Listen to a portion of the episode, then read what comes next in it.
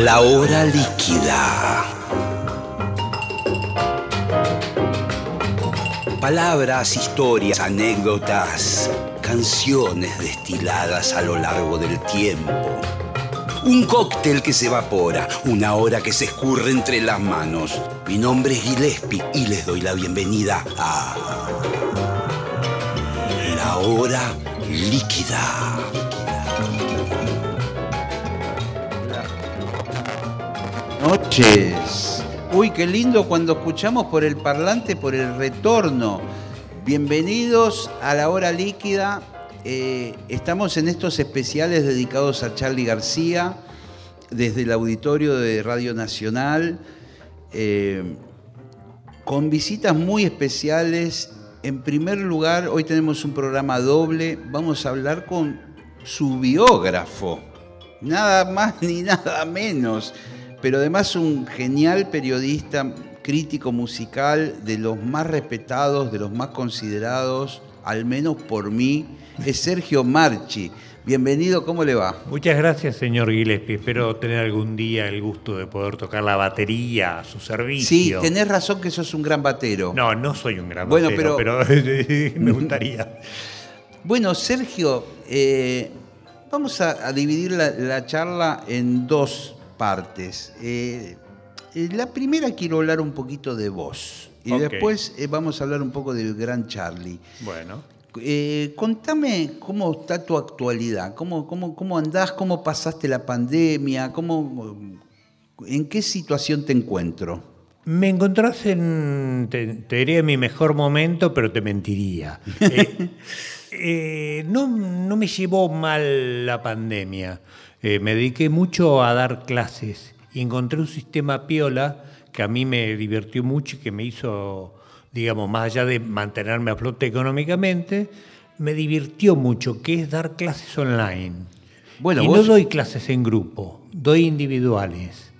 Entonces, comienzo, suponte, un día a las 10 de la mañana con un alumno que está estudiando periodismo de rock.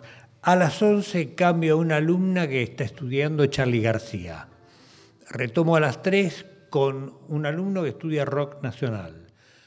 A las 4 viene el de Led Zeppelin y a las 5 tengo el que está el que quiere saber sobre glam.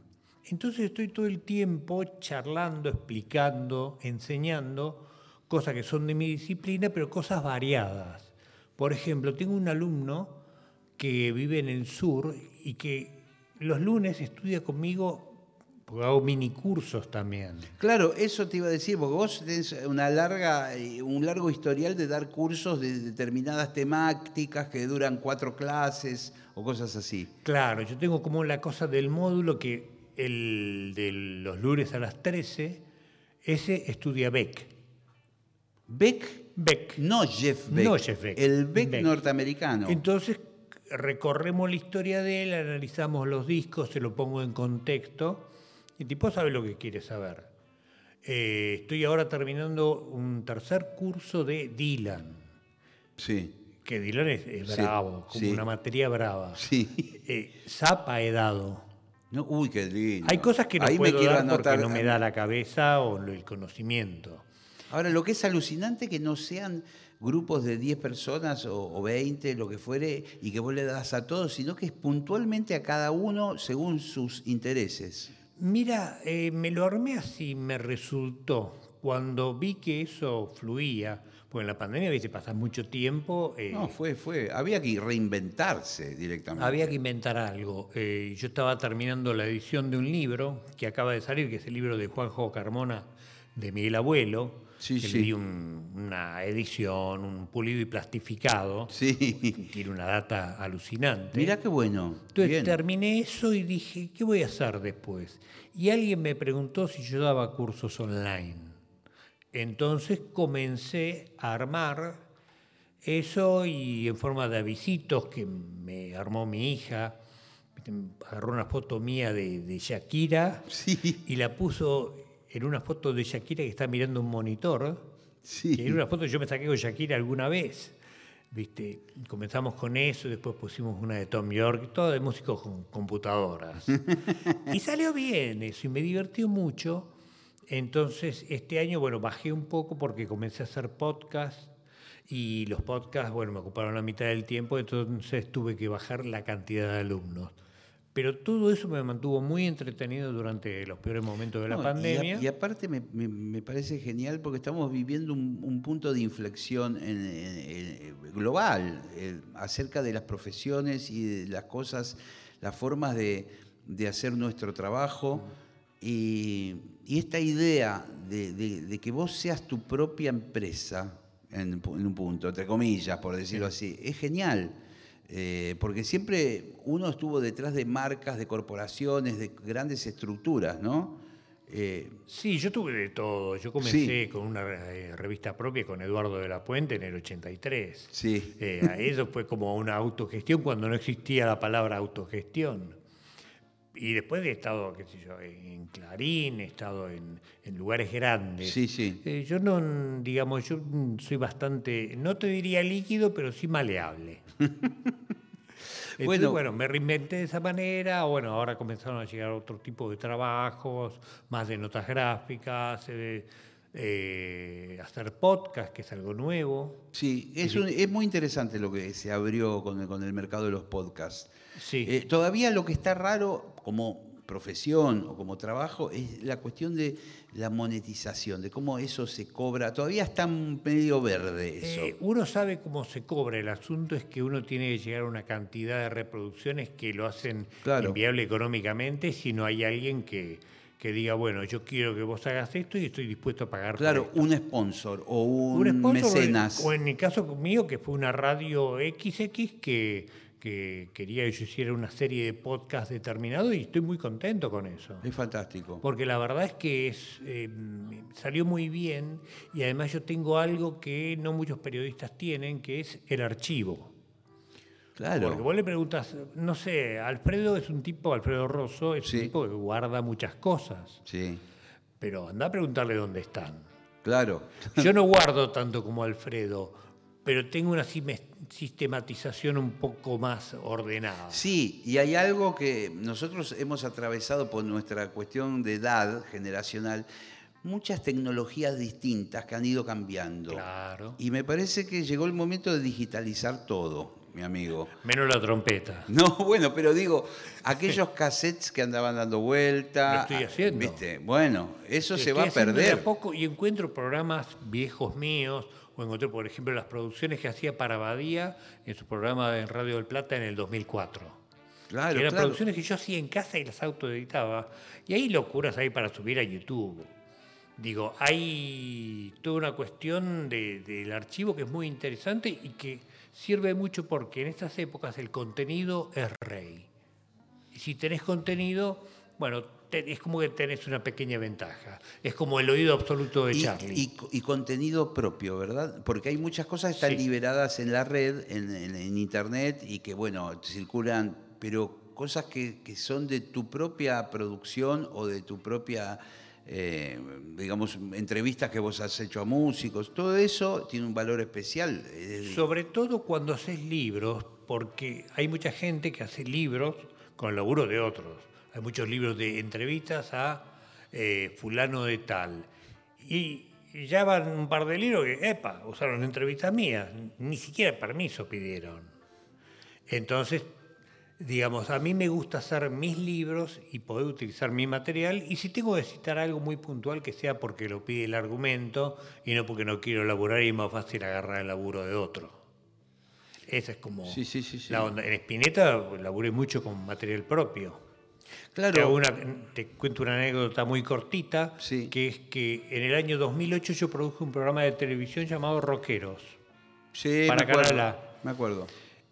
Y por alguna razón el tipo que hizo la compaginación final lo tuve Spinetta una hora y media contándome su historia y el tipo utilizó cinco minutos.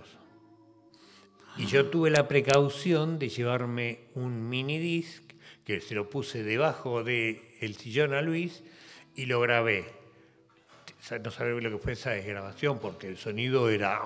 Claro, porque encima estaba, eh, claro, porque era una producción para tele y vos encanutaste tu dispositivo Claro, que yo lo no se viera. donde pude y grabó medio para el orto, o sea, lo tuve que ir traduciendo. Acá qué dice, guitarra o despilfarra. Pero ese fue el tronco del libro de Spinetta. Claro. ¿viste? Porque la verdad es que ahí Luis contó cosas que no había contado. Cosas que después incluso creo que te contó a vos y que están en tu libro, Sí. como la famosa separación de invisibles. Sí, vos sabés que, mirá qué loco. eh, es, ahí Al tenemos. zorro te- no lo viste. Sí, tenemos mucha tela para cortar, Sergio. Ah, y, y- ya lo y- creo. y- bueno, y aparece Spinetta, pero mirá, me- eh, también está la biografía de Charlie. Vos eh, no andas con chiquitas, ¿viste? Tuve la suerte de que me llamó el grandote eh, en su momento para... Claro, se puso a ser... Hubo un amigo que necesitaba plata y le dijo a Charlie, dame. Y Charlie dijo, no, no te doy, hagamos algo y generemos. Bueno, hagamos un libro, era diseñador gráfico. Eh, no sé si es así como te lo cuento, pero es así como lo recuerdo. Me, me- me Y interesa se pusieron a trabajar y se olvidaron de que había que escribir. Entonces ahí es donde entro yo en, en cuadro. Y después, bueno, se da esa relación con Charlie tan intensa que termina siendo la historia de, de este libro. Bueno, sí, eh, no digas nada, o sea, Say No More, la- eh, una vida de Charlie García me parece. Ahí te puedo hacer una pequeña corrección. Sí, sí. Porque no digas nada no es say no more. Mirá vos. Say no more quiere decir no se hable más. Y es una frase que dijo Paul McCartney, no John Lennon, como dice Charlie, que queda mejor que la diga Lennon que McCartney. Sí. Pero la dice McCartney en la película Help. Yo pensando en ese concepto, de repente me di cuenta que había varias canciones, hoy detecté una más, de Charlie, cuatro que dicen la frase no digas nada. Y en la zona de tribunales, año 96, noven- sí, año 96, 97 habrá sido, ahí dije, claro, ahí viste que cayó la famosa, la proverbial manzana Sí, de sí, Newton. sí. No, no, Arquímedes dijo Eureka, no fue Newton. bueno, no importa, yo dije Eureka. Y ahí tuve el título, No digas nada, que no es Say No More. Mirá vos. Es una frase que está en cuatro temas de García.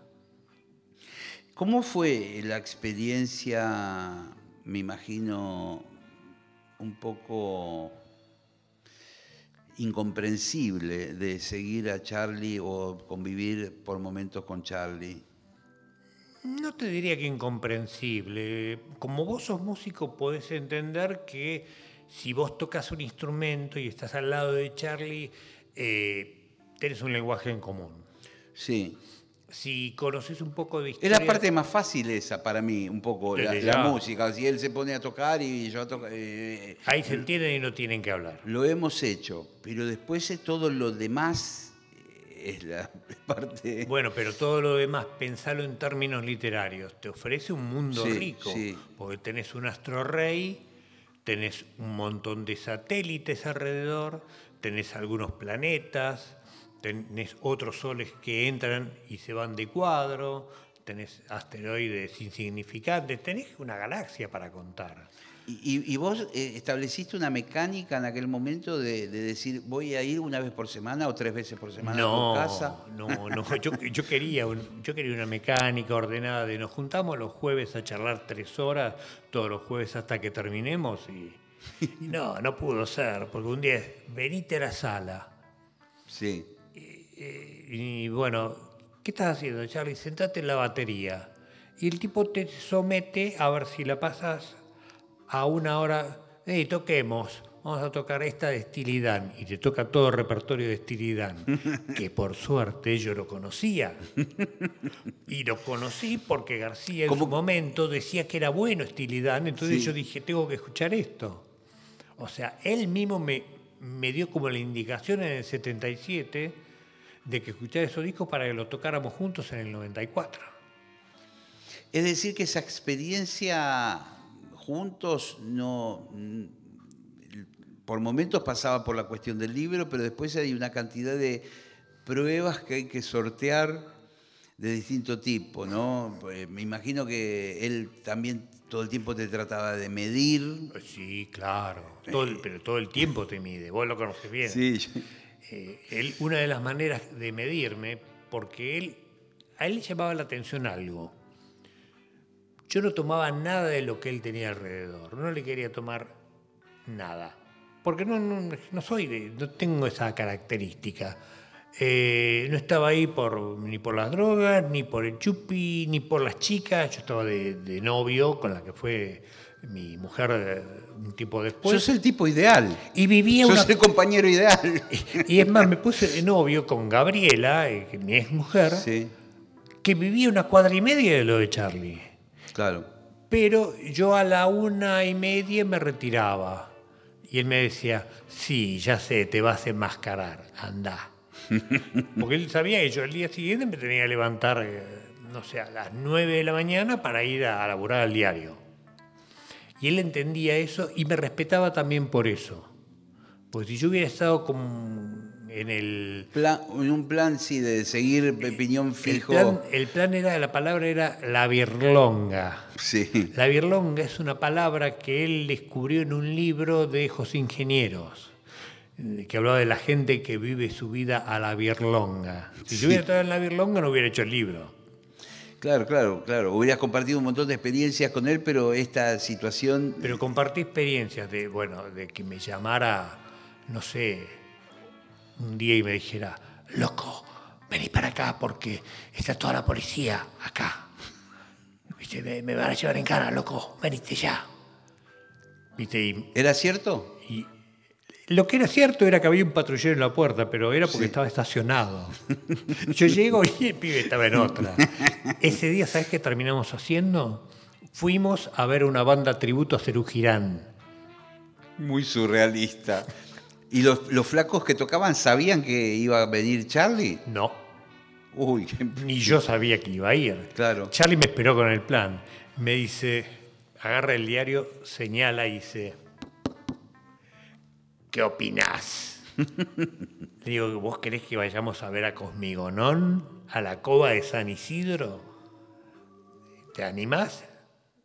Le digo, obvio, me dice, pedite un remis.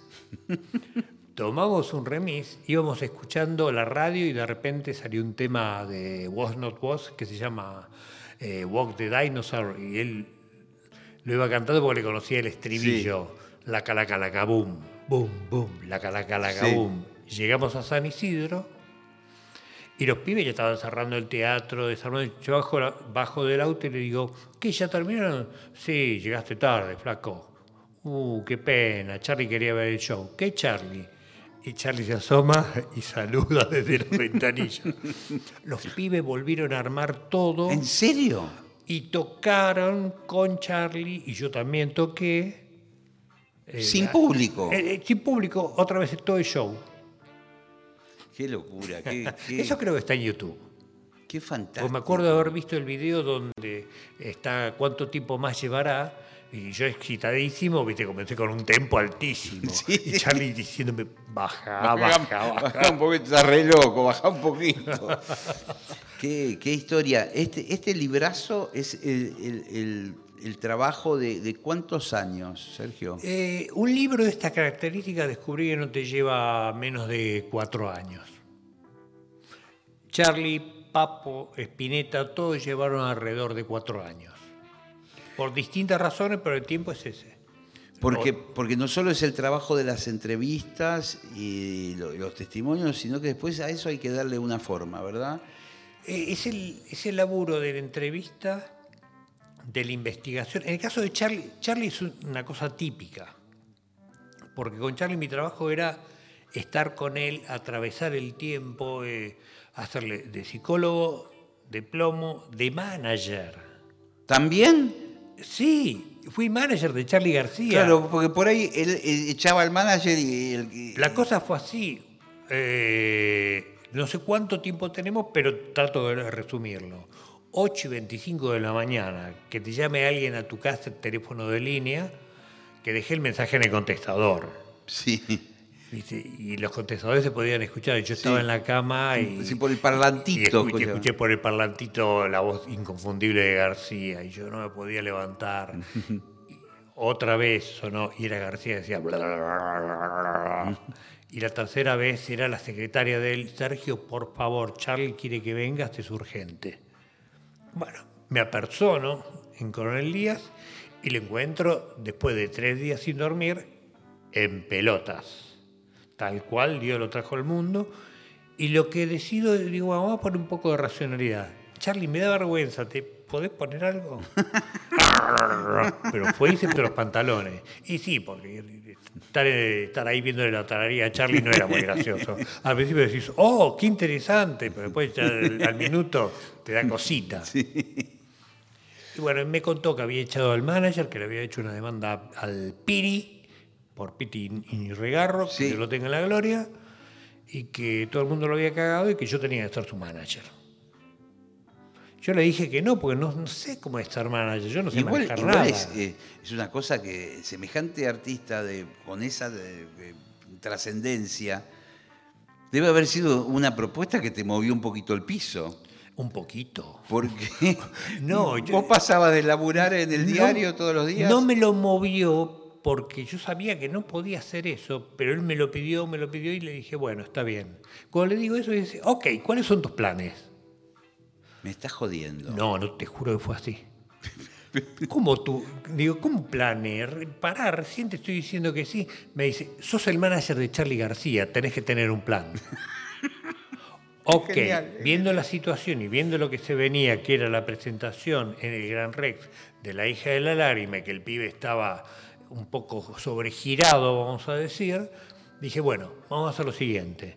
Vos te vas a descansar, yo me voy al teatro y voy a reprogramar los shows para más adelante, ¿Por qué era muy pronto? pibe estaba re loco. ¿Y, y cuándo tenía que tocar? No sé, Al otro día. más o menos. Sí, sí. Dos días, eh, cre- creo que era un miércoles y tenía que com- comenzar los shows el viernes. Yo quería reprogramar para ver si le bajaba un poco las Sí, revoluciones. Sí, sí. Él descansaba, le digo, vos descansás y el lunes ya descansado, recobrado, nos juntamos y hacemos todo el plan. Sus siguientes palabras fueron, estás despedido. Claro, y debe haber hecho esos conciertos, naturalmente. Obvio que los hizo. Obvio que los hizo. Che, así cosas eh, de estas medias cinematográficas que el otro día hablábamos con Fernando Cerezeski. Bueno, él vivió varias. Y empezó a contar unas historias en Colombia que eran increíbles y que solamente Charlie las puede pasar. Sí. ¿Te ha tocado alguna rara de estar con él y pase algo o, o sus, o sus este, estas cosas que por ahí se le ocurría comprar determinado objeto y en ese momento y había que ir a comprarlo? o- Ah, pero vos no sabés lo que eran los raídes por el Alto Palermo. Charlie entra- lo hacía para medirte como era lo, lo que estábamos hablando. Charlie entraba, por ejemplo, en Viabay, Sí, entraba, veía un vestido que le gustaba, agarraba, lo miraba y se lo llevaba. Y yo estaba ahí sin con él. garparlo nada, ¿Eh? sin pagarlo. Sin pagarlo, sin pagarlo. Entonces la piba y salía y decía, por favor, decirle que lo pague, pagalo vos, esto que el otro. Charlie. Y Charlie lo devolví y decía, a Alan Faena no le va a gustar nada todo esto. Claro, claro, Y me decía, yo era un aburrido porque no, no, no lo dejaba hacer esas troperías, pero realmente era una situación complicada, ¿viste? Entrar al, al Alto Palermo con Charlie, además, eh, al rato ya tenés 50 personas que te siguen. Sí, es un locu- una locura. Sí, sí, sí. 50 que son fans y 20 que son seguridad. Qué bárbaro, Sergio. Cruzar la calle eh, la Santa Fe y Coronel Díaz sin mirar el semáforo. Claro, total. Vamos. Me agarra de la mano y vamos. Y los autos vienen y lo ven y paran. Y paran, Sí. y tocan bocina y lo aplauden. Sí, sí, es, es, es, una, es Eh, una yo no volvería a hacer esas una- cosas. una- Las hice en un tiempo en el que tenía la edad para hacerlas. ¿Y cómo, cómo estás eh, actualmente? O sea, ¿es, una persona que seguís teniendo eh, algún vínculo? ¿Nada? ¿No se vieron más? Porque esas No, cosas yo me, cansé un poco. Charlie tiene una cosa que es el ninguneo. Está cerca y te ningunea porque él piensa que los demás, en un punto, y a veces pasa, cuando están con él creen que son él.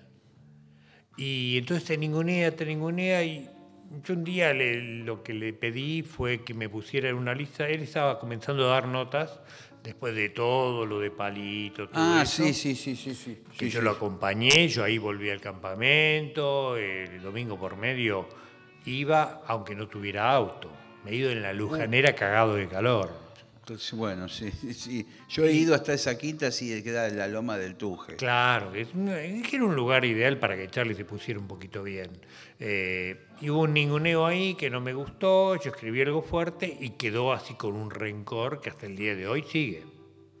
Nunca Eh, más te lo cruzaste, digamos. Me lo crucé, me lo crucé y me gruñó toda la noche. Bueno, sí, bueno, qué sé yo, son riesgos también, ¿no? Cuando uno escribe la biografía de alguien, Son más que en el caso de Charlie. A ver, eh, Charlie, a Charlie lo que le gusta es. eh, mi capricho es ley. ¿viste? Y yo la verdad es que. eh, a mí el rock lo que me enseñó es que, que nada, que todos somos iguales en un punto. Eh, si querés, yo te ayudo, yo sé vos sos un gran pianista, un gran artista, yo voy a hacer todo lo que esté a mi alcance para que vos te veas bien, pero no, no me pidas que, que- que sea tu siervo. Soy tu amigo. Si no me tratas como amigo y querés que sea tu sirviente, vas vangulo y chau. Y esa es la situación que se produjo en 2009. No lo vi más hasta el 2017, que fui, le tiré la mejor onda, le hice una reverencia y después me gruñó toda la noche. Entonces ya, ya, listo, ya está. Sergio. Pero es un tipo que sigo, digamos, admirando Sí, sí, artísticamente y que para mí es una de las grandes experiencias de mi vida es haber escrito este libro y haber pasado el tiempo con él. Sí. Y bueno, y si te gruñó, es que te considera, porque si no, no te da ni bola, ¿viste? Sí, Ya- sí, que vi- hay un tema de él del disco random que se llama Que viva la rivalidad. Sí. Me parece que por ahí yo me siento identificado. Que siga la rivalidad. Eh, tengo un montón de amigos de- dentro de los músicos. Eh, fui muy amigo de Charlie y el libro cuenta parte de esa amistad. Eh, he hecho cosas por él que no he hecho por nadie. Yo me voy tranquilo con el deber cumplido. Ahora, no voy a hacer de la corte de alcahuete que van y le tienen el banquito. ¿Dónde te querés sentar? ¿Qué te traigo? ¿Eso que te hace mal querés? Yo te lo traigo. No, yo Claro. eso no te lo llevo. Claro, claro. Gracias por esta charla, Sergio. Gracias a vos, Gillespie. Para mí es un placer venir a verte y me, me encantó que me invitaras, así que por eso estoy aquí. Qué fantástico y muchas gracias por el libro, ¿eh? Eh, Una vida de Charlie García, no digas nada. Sergio Marchi, eh, impresionante. ¿eh? Nos veremos pronto, mi amigo. Como dice el tema de Girán, nos veremos otra vez. Sí, señor. Nos vamos a una pequeña pausa y ya venimos con Cristian Basso. La hora líquida, martes. Hasta las 21 por Nacional Rock.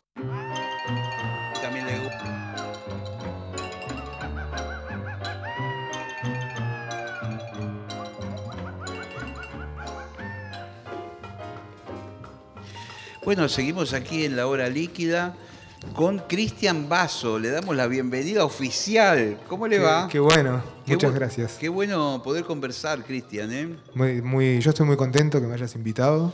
Sí. Eh, me encanta estar acá en este auditorio tan especial, ¿no? Sí, La- la- sí, sí, la energía, ¿no? De, de- de los personajes que han estado acá, ¿no? Sí, sí, sí, maravilloso. Eh, Vos sabés que esto era Radio El Mundo y este auditorio, y acá había todo el tiempo orquestas en vivo, era la época de la radio con la, con la música en vivo, y por ese pasillo, en teoría, entró Dizzy Gillespie. Dizzy el- Gillespie. El, maestro, el verdadero, no el, el farsante como yo. Eh, y estaba tocando Fresedo. Y entró con la trompeta y empezó a zapar arriba de lo que tocaban ellos y terminaron haciendo un par de versiones que afortunadamente quedaron grabadas eh, y están. Eh, pero Edith Piaf dicen que cantó aquí, Sí, no sé, eh, bueno. No sé si Eva Perón no estuvo aquí también.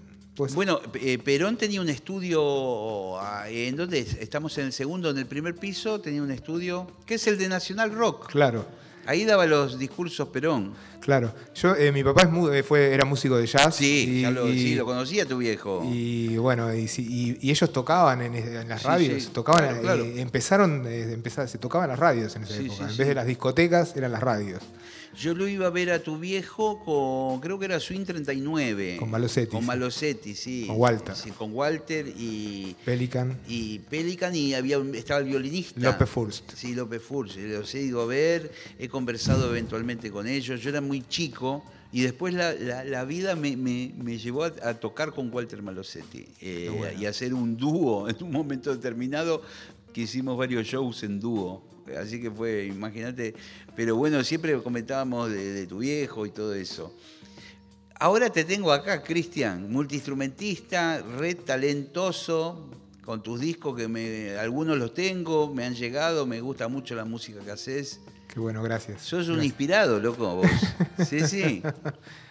Bueno, gracias, gracias, Gillespie, Sí, un sí. honor. No, pero de, verdad tenés como un criterio muy interesante. Vos, Axel Krieger, ¿viste? Ustedes son como de una generación de, de niños maravilla. Ahora, Bueno. señores maravilla. Señores, sí, señores de- con pelos grises.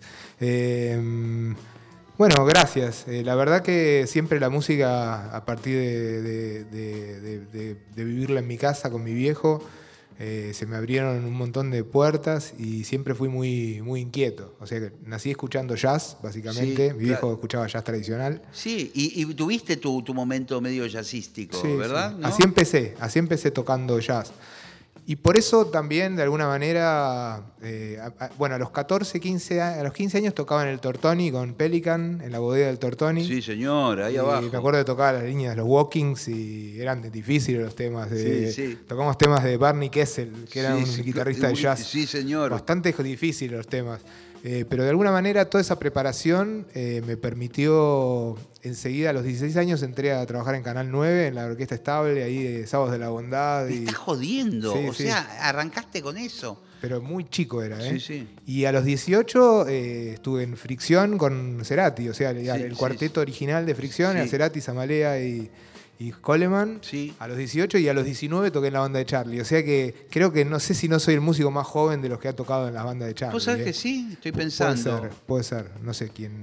Eh, y, y eso tuvo que ver con, con- con, eh, con- Bueno, me imagino que Charlie en aquel momento cambia de banda en una de sus tantas formaciones y busca, imagino yo, talentos jóvenes. El otro día lo hablamos con Richard Coleman. eh, como que dice, bueno, ¿quiénes son los muchachos de este momento? ¿no? Y ahí apareces vos. Sí, los raros peinados nuevos éramos Sí, nosotros, sí. ¿no? Algo así. Eh, sí, eh, formábamos parte de lo que era eh, Fricción y Clap también. Claro, porque ya estaba, Diego Frenkel también en aquel Claro, momento. eh, Charlie vino una vez al estudio que tocábamos con Clap un fin de año, vino con su motito y un tecladito y se subía a tocar en cualquier contexto, él se subía y bueno, y hacía como su show, ¿no? O sea, eh, y ahí nos vio y en esa, en esa misma semana nos estaba citando para, para hacer la prueba, eh, la audición. Que él, la- venía, él venía de, tener esa banda con Fito y Hit y todo eso, ¿no? ¿Verdad? ¿O Claro, no? eh, él me parece que pasó, que fue la primera, fueron los abuelos que tuvo, ¿no? No, no la primera banda, no fue sí, sí, sí, sí, tenés razón. Después pasó a Hit, después pasó a Fricción y bueno, y así sucesivamente, ¿no? Él iba, iba tomando como bandas eh, eh, bien, de alguna manera está bueno porque es mucho mejor tocar con un batero y un bajista que ya vengan tocando juntos, o sea que ya sabés que están aceitados, que se conocen, que las señas. eh, fue bastante bravo para mí a los 10 19, 18, 19, eran 96, 90, eh, 86, 85, 86. Eh, aprenderme todo, no sé, los tres discos de Charlie. Vos no lo sabías. ¿no? No eras como un fan de Charlie. Sí, yo era, yo era fan de Charlie, Ah, sí, siempre, siempre fui Sí. fan de Charlie de chiquito.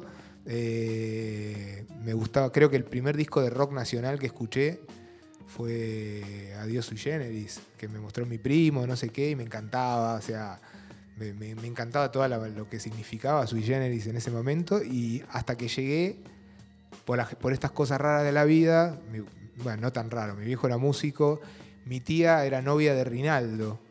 Ah, mirá, de Rinaldo Raffanelli. sí. entonces, Rinaldo fue de- contemporáneamente con mi padre, de alguna manera, como mi primer maestro de, de- de bajo. Y es- es- fue eh, lo- bastante loca la historia porque pasé de ser el alumno de Rino que tocaba en Sui Generis a ser yo el bajista de, de la banda de García. Y, de- y después Rino volvió con los años. Sí, sí. Sí, sí. Era como el maestro le deja el lugar al, al discípulo, ¿no? Interesante. Esas, esas cosas que pasan en la música que son como parte de la generosidad del dar y del recibir y de, ¿no? Eh, Como todos hemos tenido maestros, ¿no? ¿Y Va- cómo, y cómo fue esa primera prueba? eh, Mirá, fue en la casa del zorrito. El zorrito no tocaba. No, claro, claro. Él no tocaba. En El Coglan. zorrito que estaba en Soda en ese momento. Me parece que sí, y no sé por qué fue en la casa del zorrito. Seguramente porque tenía una sala, eh, era en Coglan, que es en mi barrio eh, también de la infancia. Y bueno, y en tres días me saqué todos los temas, o sea, los temas complicadísimos, o sea, para lo que yo, o sea, yo venía tocando jazz y bueno, eh, no, no, tal vez no tenía tanta la cosa, tanto el rigor del, del groove y del tempo y de la, de la, de la meticulosi- meticulosidad Sí. de García, ¿no? Que él era como un, viste, es un muy, muy gourmet en su forma de trabajar en esa época, ¿no? Por lo menos. Sí, Eh, claro, de esa época era la época medio minimalista de Charlie en el sentido de que el bajo y la batería tenían que hacer una rítmica Sí. muy precisa. Los bajos, eh, para mí, digamos, la- la- la- ser base de García es, es la, la labor más difícil porque la batería tiene que ser como es un reloj, como esa malea, ya lo conocemos, Sí, sí, sí. y el bajo tiene es un, es un bajo que es, es una mano, es que es la mano izquierda de él, o sea, no se puede tocar nada que salga de lo que él está tocando. O sea, Total, qué buena definición. o sea, y no hay, no hay melodías en los bajos prácticamente, no, no, es, no son los bajos de Paul McCartney. No, ¿viste? no, totalmente. O sea, entonces para acordárselos, eh, chapu pum, chapu pum, y van modulando los temas. Tum, Tu, tum, tum, tum, tum, tum, tu, tum. tum. Claro, es esa mano, ¿no? Es como, y bueno, hay que, hay que estar muy concentrado. eh, de- de- sí, sí, sí, totalmente. Al principio, eh, como que era, me fue, era difícil, ¿no? Estar en ese lugar de tanta responsabilidad y de repente, bueno, salir a tocar eh, en, en Chile para unas 50.000 personas, ¿viste? Con la cámara de televisión ahí, siendo tan joven. Me imagino, sí, que... Era como, como me decía mi maestro de piano alguna vez, decía, usted parece un ciego caminando en la cornisa, ¿viste? Como caminando cuando tocaba Bach. Claro, ¿viste? claro. Un poco, yo creo que no entendía la música de García. Y es el día de hoy que, que me pongo a sacar un tema y lo, lo tengo que sacar en el piano, verlo, ver que estudiarlo. Es como cada, cada hay, hay como hay una hay un gran nivel musical ahí puesto. ¿eh? Creo que, que fue uno de los últimos eh, Sí, sí. compositores argentinos que, que abrieron el juego así tanto, ¿no? Al nivel, al nivel de un Astor Piazzolla, de- de- o sea, eh, está ahí arriba Charlie, ¿eh? O sea, y, y va a ir, vas a ir subiendo con ¿Y- los y- años. ¿y cómo, y cómo fue la...? Porque el otro día hablamos con Richard que coincidió en las ligas, en la misma época tuya, ¿no? Richard Coleman. Fueron como contemporáneos ustedes de Sí, banda, de sí. Charlie. Sí. Y Richard me contó algunas cosas que, que- que, bueno, que tenían que ver con su approach punk, ¿eh? que él estaba como en otra cosa, más dark y qué sé yo, y de todas formas se pudo adaptar muy bien. Y, eh, ¿cómo, cómo, cómo lo llevaste eh, vos, digamos, eh, si bien me decías los temas fueron difíciles, después la convivencia, la adrenalina de esos shows? Y también, de alguna manera, cómo fue el, el final de, es- de esa etapa, digamos, porque en algún momento termina ese grupo. Bueno, ya, como te decía recién, era como demasiado, demasiada luz, como el, el- el- Sí. el mito de la caverna, ¿no? Un poco. eh, era de ver demasiada luz, demasiado vivir el rock. En esa época era el rock tenía una importancia. Eh, Recién estaba como revisando artículos y revistas y me vi de repente el suplemento Sí de Clarín que tenía, no sé, hojas y hojas de hablando de rock y de conciertos y Sí, de cosas que pasaban. Sí. Eh, fue, fue, fue fantástico. Él fue muy generoso conmigo. Me tenía medio un poco eh, como cagando porque era como ya como el, el gurrumín, ¿viste? No me querían pasar el faso, ¿viste? Como decía, no, Sí, no, al sí. pibe no, al pibe no, ¿viste? Eh, me cuidaban eh, bastante, Andrés y Charlie. Sí. Y, era- y bueno, todos eran más grandes que yo. Y, y estuvo muy bueno todo. No sé, yo me acuerdo de andar con camisas de Charlie, con, con éramos como que me, no sé, me, me- me prestaba un teclado, éramos, éramos amigos, o sea, no, no. Yo lo vivía como con mucha naturalidad la situación, ¿no? Eh, después empezás a ver un poco cómo funciona esto que hablaban antes con, con Sergio Sí. que hay gente que se acerca mucho a él por, por- porque, porque de alguna manera tratan de vampirizarlo, pero es un juego que también a él también me parece que le conviene o le gusta o es un intercambio de energías. Eh, Sí, pero bueno, entiendo, sí, sí, porque por ahí también por ahí pasa por momentos de gran soledad y necesita también de alguien que le haga la gamba para hacer una cosa, la otra, que lo acompañe. Bueno, de hecho esto de, sí, claro, por supuesto, de hecho esto de, que, de buscar bandas jóvenes eh, tiene que ver con eso, ¿no? O sea, él daba su música, a mí me enseñó un montón, yo nunca había ensayado tantas horas seguidas, o sea, era pasar la lista de temas, no sé, 30 temas, había un error en el tema número 8, se empezaba de nuevo, toda la lista. Desde el 1. Desde el 1. O sea, y eran, era, una, co- era una cosa muy, muy, muy, muy brava, ¿no? O sea, había que estar ahí. Y, y, y bueno, eh, después el desacople, digamos, yo me bajé de la banda un poco porque sentía que. ¿Fue medio individual? ¿Cada uno se fue bajando en distintos momentos? ¿O, o hubo como una cosa de Charlie y decir, bueno, paramos acá, voy a. No, eh, no, no fue de él. O sea, eh, eh, venía toda una energía que fuimos a tocar a, a Madrid. Fue el último show que hicimos con Pedro Aznar eh, en los teclados.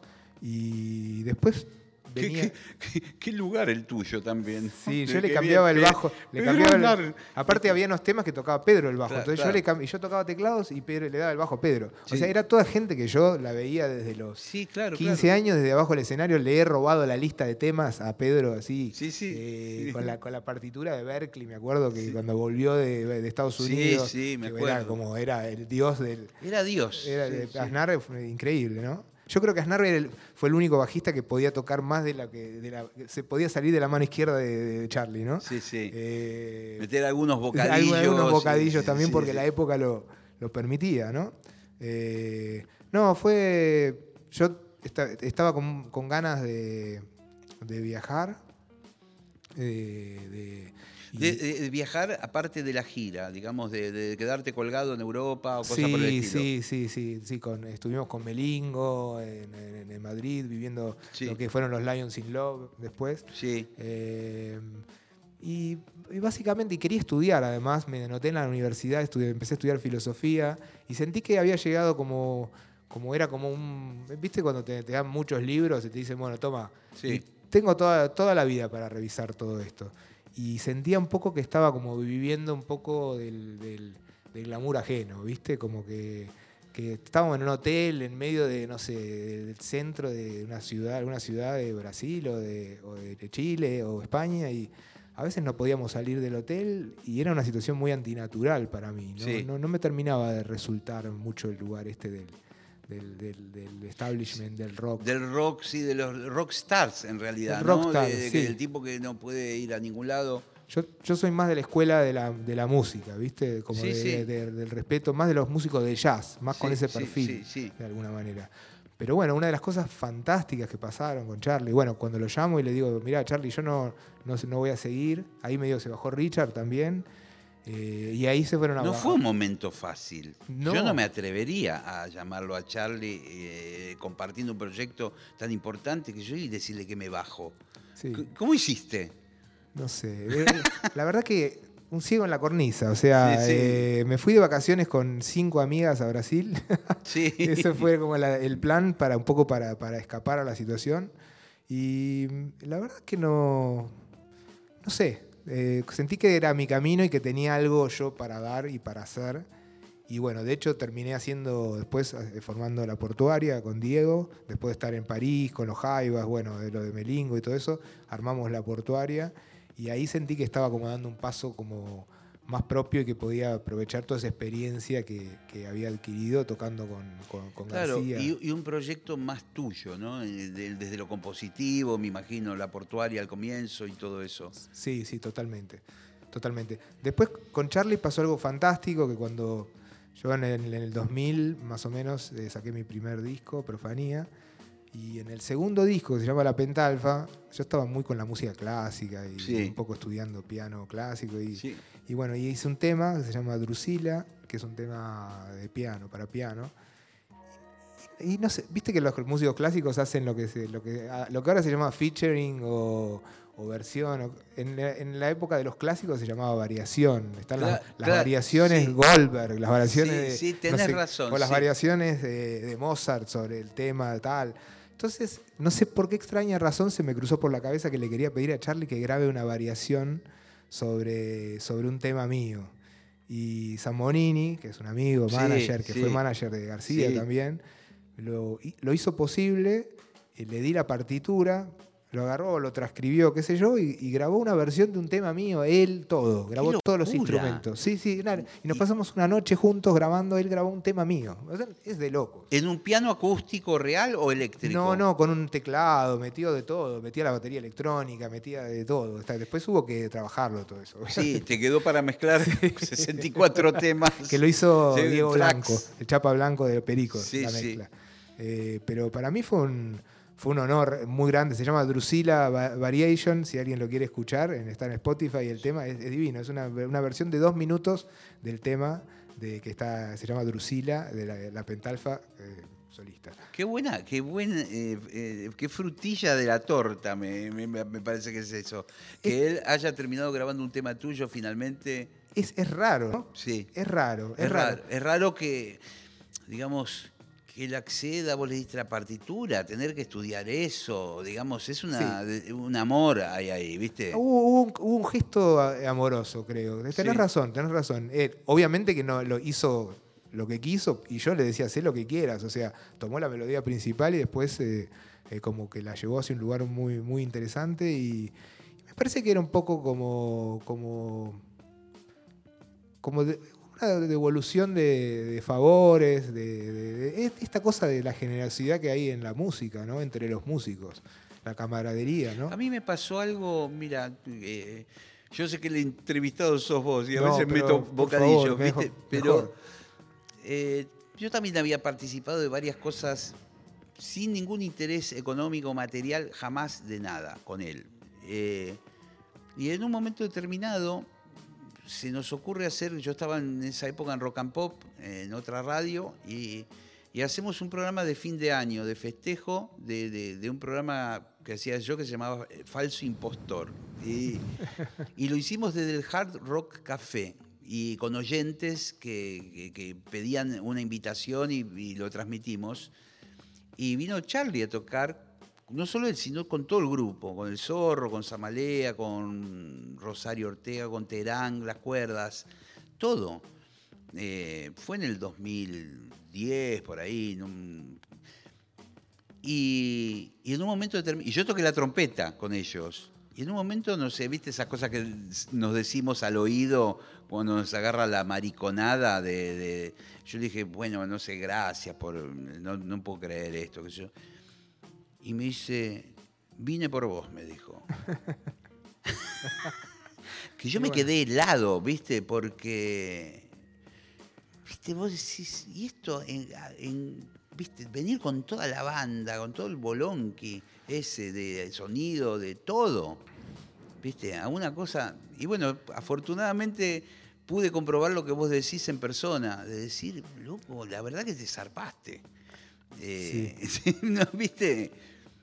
Sí, creo que, creo que tiene que ver con su sensibilidad. eh, esta cosa de la, que él fue desarrollando con el tiempo, lo de la antena, ¿viste? El, Sí. tema, el tema de la antena, que acá justo hay una antena genial, no sé si subiste. No, no. Ah, sí, sí. Subí una vez a la terraza, tenés Sí, razón. porque acá cuando hacía yo el programa acá abajo, Sí, eh, subíamos siempre a, a descansar ahí arriba. Eh, y creo que, y, y mirá, lo vi, la última vez que lo vi a Charlie en vivo fue en, en el Coliseo, que logré entrar y vi la- la- la- este concepto de la antena de Tesla Sí, y todo, sí, todo sí. esto. Y, y- y- y acá cabe, cabe, cabe mencionar que, y que es muy importante a toda la gente que lo sigue a Charlie, ¿viste? Los fans de Say No More, Sí. que le- mis respetos totales. Así, hay una, una comunidad que son muy unidos, coleccionistas, eh, se pasan cosas. Es como, tiene una, un, un poder ahí también que ves a la gente como. Yo sentía que la gente estaba como flotando, ¿viste? Sí. En el, el concierto. O sea, y era impresionante. ¿eh? Él no- ya estaba como, ya está como un poco que le cuesta, un poco sostener tanto un show tan largo, pero. Sí, pero viste, hay algo, hay una vibra que yo no sabría explicar, yo no la tengo, por ejemplo, que, de que él vibra en la sintonía de la gente. Es Eh, algo así. Algo así. Tiene la llave de, de- de las almas, ¿viste? No, no sé, no sé, ¿viste? ¿No? Bueno, es como, porque hay grandes músicos, y hay un montón en nuestro rock, y hay eh, muy académicos, gente que sabe mucho. eh, pero, viste, componer las canciones y entrarle adentro del alma es una fórmula que no la tiene casi nadie. ¿viste? ¿No? Totalmente. ¿Viste? Sí. Porque a veces los temas son complicados en determinadas épocas de él, donde hay mucha armonía y, qué sé yo, y la gente la canta como si fuera. eh, no importa, o sea, lo- los conocen igual los temas. Sí, totalmente. ¿No? Eh, la- la- la- las composiciones son. eh, digamos, la parte como rockera de Charlie es como. Es como un. No sé, es, es fantástica, ¿no? Por ejemplo, Mr. Jones es un tema que, Sí, sí. que es un temazo, es un temazo. O sea, si uno lo, lo- lo analiza como. Si, si uno a la, a la gente que le gusta tocar rock, Sí, sí. es un temazo. Eh, ya tenía una, una sofisticación de- de- desde, desde esa inocencia de la juventud. Y también, eh, por ejemplo, creo que por ejemplo al final, también en los últimos, no al final, al final no hay, no no, todavía no, no hay final, pero eh, en los, últimos, los discos más nuevos, y como este tema, por ejemplo, de Tu Vicio, Sí. es un tema tal También vez más, de la cultura rock, ¿no? tal vez más sencillo de Sí. lo que son. La melodía es un, es, un, es un caminito neuronal, o sea, te empezás a cantar ese tema, lo pasás dos veces y no te lo sacás más de la cabeza durante cinco días. Sí, y si vos te pones a pensar, viste que eh, siempre en los puentes aparece una musicalidad eh, fantástica. las ¿viste? modulaciones. Modulaciones en un menor ahí raro sí. de paso, viste, ahí como ping, viste, esa marca genial, ¿no? Sí, que no se sabe muy bien, eh, no se sabe muy bien en qué tonalidad está, ¿viste? Como que va definiendo Sí. a medida que va pasando el tema, uno se, es como hay lugares de incertidumbre desde la música, desde la, desde la arquitectura de la composición, ¿no? Por eso, para mí, García es más un músico clásico que un músico de rock. O sea, eh, como definición, ¿no? Clásico en el sentido de que, de que toma de los clásicos eh, la- la- las cadencias, esto, los, los acordes. eh, no, tal vez estoy hablando Medio- no, pero sí, lo hablábamos técnico, el ¿no? otro día con Richard, ¿viste? Esta especie de cosas medias híbridas que no son ni el ac- acorde mayor ni menor, ¿no? Sí, bueno, son el suspendidos. El acorde suspendido es el acorde de García. o Sí, sea, sí. Lo usa siempre, siempre usa acordes de sus cuatro, ¿no? Sí, sí. Estoy siendo demasiado técnico, Pero- perdón, pero- pero, pero- me parece que hace un poco a la, a la, a la- a la cuestión, ¿no? Para desentrañar, para que la gente que le quiere tal vez conocer más a Charlie, saber que él a, ese, a ese nivel, digamos, ha elevado el nivel musical de los músicos argentinos también. Porque todos nosotros, eh, vos decís, uy, ustedes son como, no sé qué me dijiste, como una... Como una No, que vos pertenecés a tanto Sí, a Axel, eh, eh, Terán, Sí. Diego Frenke, ustedes fueron como los niños maravilla, ¿viste? Porque eran todos como intelectuales que conocían de arte, de cultura, leían libros, ¿viste? Un rock distinto hicieron. Sí, con respecto a lo de. a lo- a- a- con la, la diferencia con, con la música de García es que yo soy más como. más, más, más grubero, ¿viste? Más Sí, de la música sí. negra. Sí. Eh, eh, Charlie es, es lo más blanco que hay, es su, forma de, su forma de pensar la música, es sí. europeo. Sí, por eso la combinación con la música clásica, ¿no? Y Exacto. Y el rock entra como. Me parece que entra más por la actitud y la rebeldía que, que él entró con todo a eso, ¿no? Fue como el rebelde, el niño rebelde de la Argentina. Eh, bueno. Y sigue siendo a los 70 pirulos, ¿no? El niño rebelde de la Argentina. Yo, yo la verdad que tengo mucho para agradecerle. eh, siempre, siempre me sentí muy cómodo, no, nunca, nunca me sentí eh, no- no- no incómodo ni nada. Tampoco tengo tanto contacto con él. Sé que después de los- cuestiones que pasó de salud y todo, tuvo que hacer un poco una especie de cierre Sí. eh, social. Una especie de burbuja propia. Claro, y lo respeto absolutamente. eh, y me parece que, eh, que por suerte está, está bien y ojalá que, que bueno, que podamos festejar el, el cumpleaños, celebrarlo, ¿no? Celebrarlo bien, ¿no? Haciendo la música de él. Que estaría bueno que muchos, muchos pibes ahora conozcan lo que son los temas de Charlie, ¿no? Está muy bien y me parece que son las palabras eh, eh, inmejorables para terminar el programa. Lo ha dicho Cristian Basso y, y- y- y realmente no quiero agregar más nada, solo agradecerte, Cristian, que viniste aquí al auditorio de la radio a compartir un rato con nosotros. Gracias, gracias Gillespie, un honor. Y un honor para mí también. Y a los oyentes me voy despidiendo hasta el martes que viene a las 8 de la noche con otros invitados. Vamos a seguir con los especiales de Charlie. Chau, pásenla bien. Música